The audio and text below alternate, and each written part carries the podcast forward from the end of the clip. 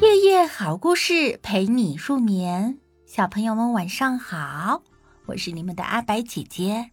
今天我们要讲的睡前故事叫做《猫先生钓鱼》。又到了星期天，天气很好，阳光透过白色的纱帘，洒满了地面。偶尔有一阵微风经过，轻轻的摇响了屋檐下的风铃。多么美好的一天呀！但是对于猫先生来说啊，这却是分外难熬的时光。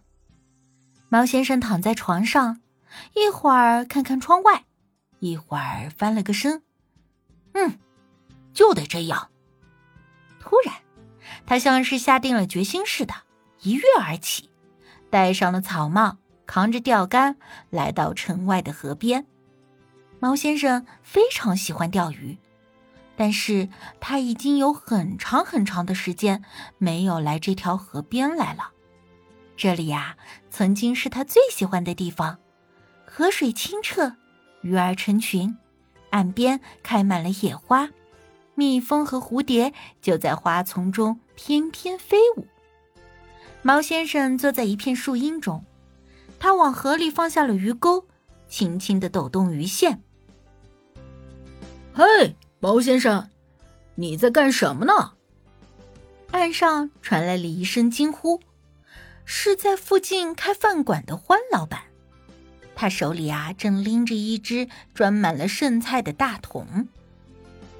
当然是在钓鱼啊，猫先生淡淡的说道。在这种地方，你是不可能钓到鱼的。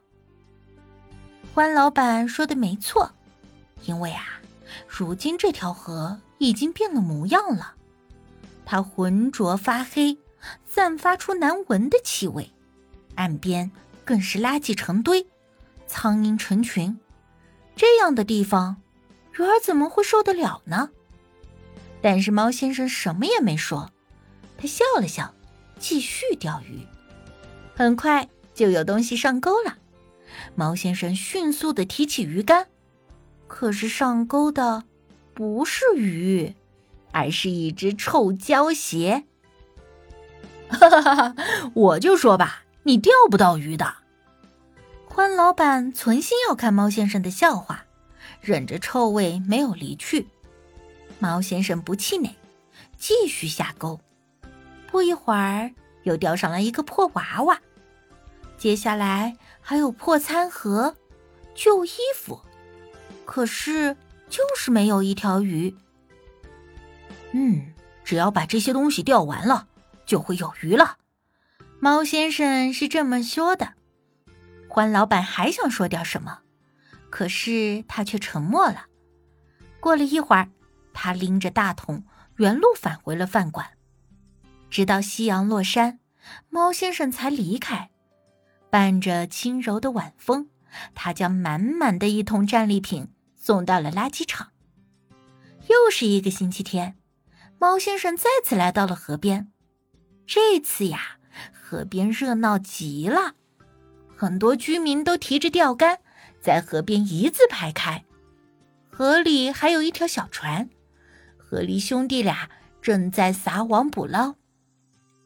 嘿，猫先生，我们都来陪你钓鱼啦！欢老板远远的喊道。猫先生和大家打了个招呼，找了个地方坐下来。钓鱼的居民多了，就不断的有东西上钩，而每一次总能引起一阵喧闹。嘿，你们看，我钓到了什么？小兔子惊喜的叫了起来。哎，猪大婶，这不是你家的马桶圈吗？鹅大姐说。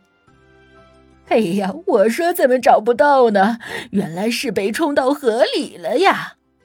猪大婶不好意思地说：“哦，我我钓到一个怪物脑袋。”小猴子吓得扔掉了手里的钓竿。旁边的欢老板帮他把鱼线拉上来。大家一看，鹅大姐的脸红了。哦，这是我扔掉的拖把头啊！在河中央。河狸弟弟似乎网到了一条大鱼，拉也拉不动，河狸哥哥赶紧来帮忙。嘿呦嘿呦，终于出水啦！原来呀，是一台旧的电视机。看来鱼儿们不爱看电视，电视机啊已经锈迹斑斑，满身污泥。河边渐渐的堆起了一座小山。欢老板开来了三轮车，把这堆垃圾都送去了垃圾场。从那以后啊，居民们再也不往河里排污水、倾倒生活垃圾了。大家钓到的东西越来越少，河水也越来越清亮。秋天到来的时候，猫先生终于钓到了一条小小的鱼。小鱼很精神，拍打着尾巴想挣脱钓钩。猫先生轻轻地把小鱼取下来，端详了好一会儿，然后啊，就放回了河里。明年的这个时候，您一定会钓到很多很多鱼的。大伙都是这么说的。小朋友们，你们觉得，明年的秋天，毛先生会钓到大鱼吗？